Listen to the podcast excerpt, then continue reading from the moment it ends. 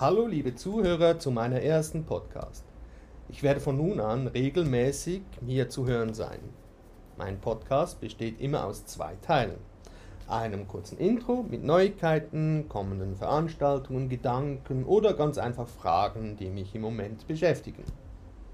Im zweiten Teil lese ich einen meiner Texte. Die Länge der Podcast ist zwischen 10 und 15 Minuten. Irgendwann einmal werde ich so meine Trilogie Therapie als Lesung online haben. Zuerst erzähle ich euch, was ich mit meinen Büchern und Texten eigentlich erreichen möchte. Das Buch handelt, behandelt einen Weg aus der Drogensucht. Es ist keine Geschichte über das Leben in der Sucht. Davon gibt es schon zu viele. Neben Büchern befassen sich Musik, Film und Theater ebenfalls mit diesem Aspekt. Dabei ist es viel interessanter herauszufinden, wie die Krankheitssucht überwunden werden kann. Entgegen der landläufigen Meinung nimmt der Konsum von Drogen aller Art weltweit zu. In den letzten zehn Jahren stieg der Konsum laut UNO-Drogenbericht um 30 Prozent. Das ist eine fast unvorstellbar große Zunahme. Wir brauchen in der Gesellschaft andere Perspektiven, um die Krankheitssucht zu behandeln. Eine Erfolgsquote von 10% ist einfach nicht genug. Mein Buch zeigt Probleme der Therapie und gibt Anstöße, wie man es besser machen könnte. Daneben schreibe ich viele Texte, die Süchtigen helfen sollen.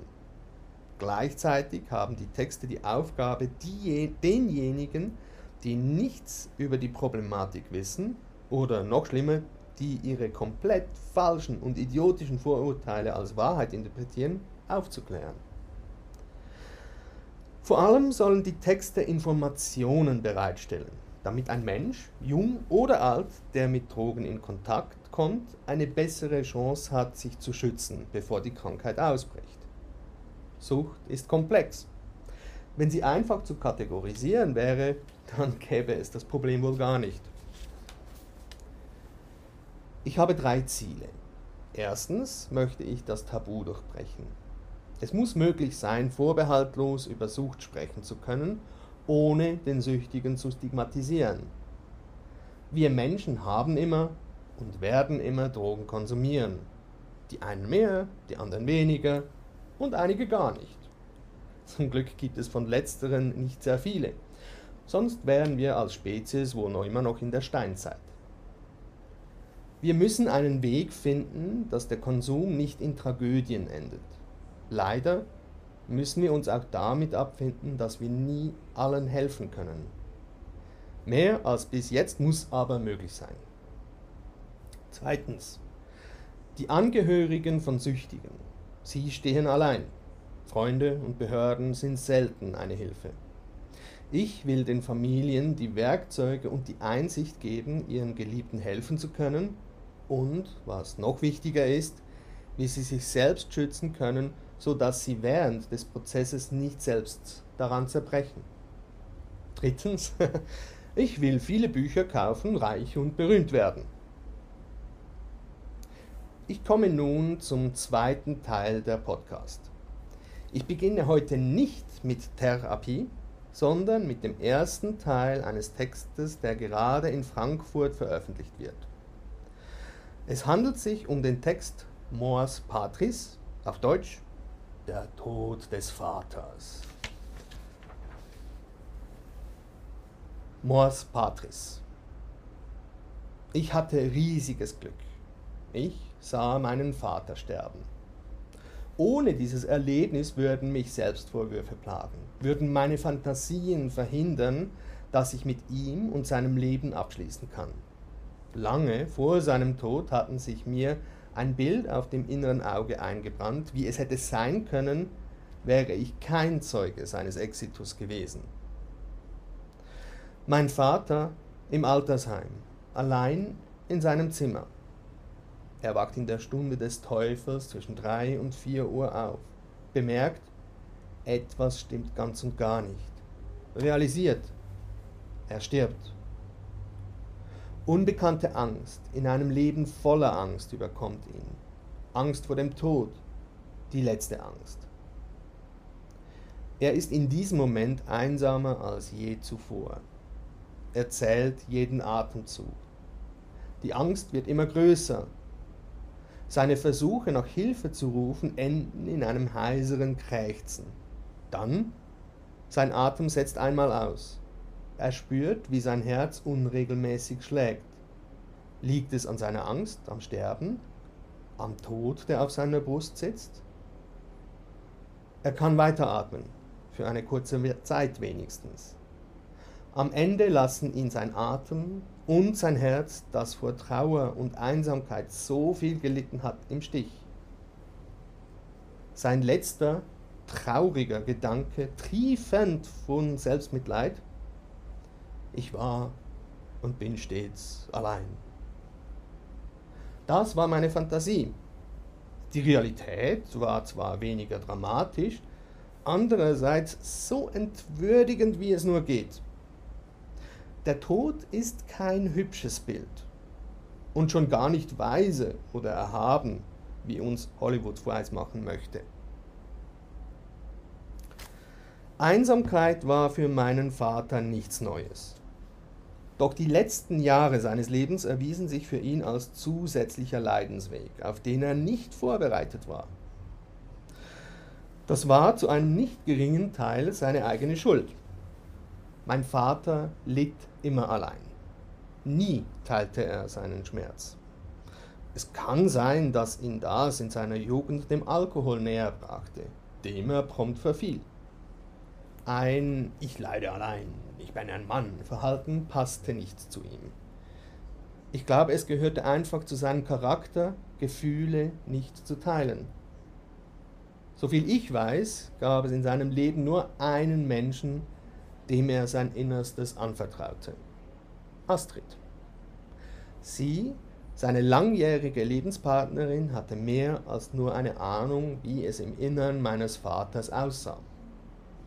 Als sie starb, ließ er alle Verbindungen und Brücken zum Menschen verfallen, so dass sie irgendwann einmal von allein, ohne weiteres Zutun seinerseits einstürzten.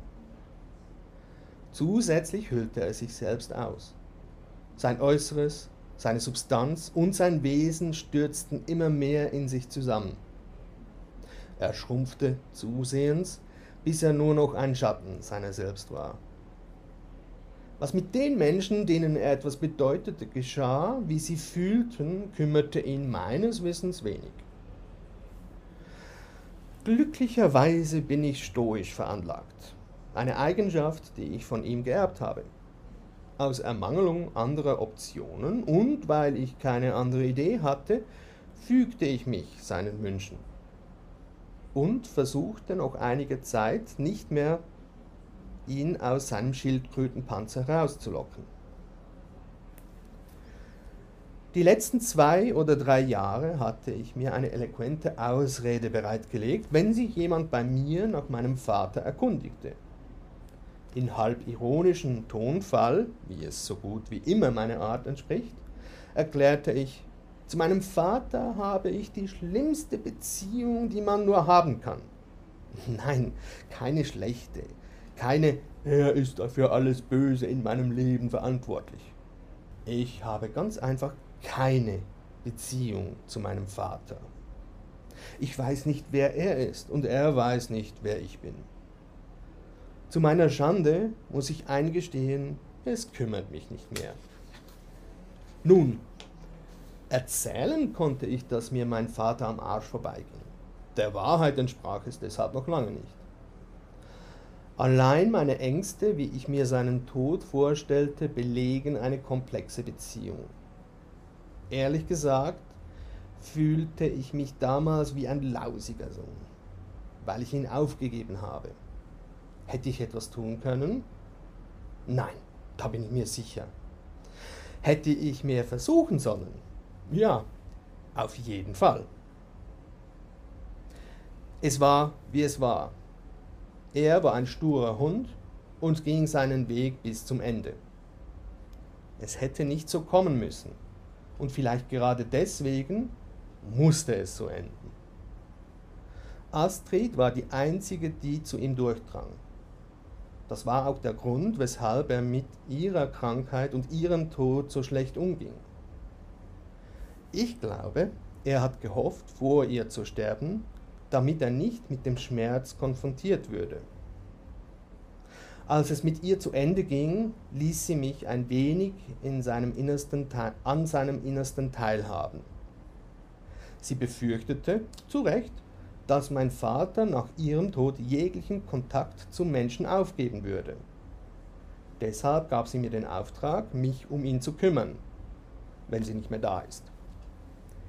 Ihr dürft euch dieses Gespräch nicht zu dramatisch vorstellen. Nicht an ihrem Sterbebett, nicht meine Hände von den ihren fliehend umschlossen, nicht mit ihren letzten Worten geflüstert, fast unhörbar, übergab sie mir den Job. Nein, Wochen zuvor am Esstisch im Wohnzimmer, nachdem sie mir gehörig die Leviten gelesen hatte. Ich hatte nämlich ihren Geburtstag vergessen. Ihr dürft nicht vergessen, es war ihr letzter auf Erden. Dabei hatte ich mir das Datum extra groß in meine Agenda eingetragen. An dem Tag kam ich mit, meinem, mit einem persönlichen Geschenk, einem gerahmten Foto von mir mit meinem Vater, breit grinsend zu ihr und begann ihr von ganzem Herzen zu gratulieren. Ich kam keine zwei Worte weit. Sie unterbrach mich und mit Eiseskälte. Ich hatte vor einer Woche Geburtstag. Ich verstummte sofort. Das Blut schoss mir ins Gesicht. Mir ist selten etwas peinlich. Aber das, ja, das nahm ich mir übel. So wie Sie.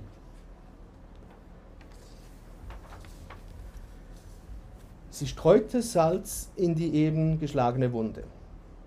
Ich war mir fast sicher, dass du es wenigstens diesmal hinkriegst. Ich sah ihre verletzten Augen. Ich versuchte gar nicht, mich zu rechtfertigen. Ich ging gleich zum Mea culpa. Es tut mir wirklich leid. Sie muss wahrgenommen haben, dass ich mich wirklich schämte. Sie ging zum nächsten Punkt auf ihre Tagesordnung über. Ich will etwas mit dir besprechen, bevor ich sterbe, fuhr sie fort. Wenn ich nicht mehr bin, musst du dich um deinen Vater kümmern. Bis vor ein paar Jahren hätte ich dir das nicht zugetraut. Seit du deine Probleme hinter dir gelassen hast, denke ich, dass du in der Lage bist, für ihn zu sorgen. Pass auf ihn auf. Er wird allein sein. Wirklich allein. Du wirst sein einziger Anker. Wie konnte ich ablehnen? Ich nahm in dem Moment die Aufgabe nicht sonderlich ernst, denn er war ja ein erwachsener Mensch und durchaus in der Lage für sich selbst zu sorgen. Ich ging auch davon aus, zugegeben fälschlicherweise, dass mein Vater einen Freundeskreis hatte. Hier zeigt sich erneut, wie schlecht ich meinen Vater kannte. Er ist bestimmt fähig, selbstständig sein Leben zu führen. Meine Aufgabe bestand lediglich darin, ihn alle paar Tage zu besuchen und ein paar Worte mit ihm zu wechseln. Vielleicht gäbe ab und zu einen Spaziergang im Wald oder ich würde mit ihm fernsehen. Ich weiß nicht, ob ich ihren Wunsch vor seinem Ende gerecht wurde. Ich glaube eher nicht. Obwohl mir am Ende die wenigen, die zur Beerdigung kamen, versicherten, ich hätte mich als Sohn sehr gut um meinen Vater gekümmert. Auch alle im Altersheim beschäftigten lächelten mich an und stießen ins selbe Horn. Ich, der immer kritisch mit mir selbst zu reflektieren pflege, sah das anders.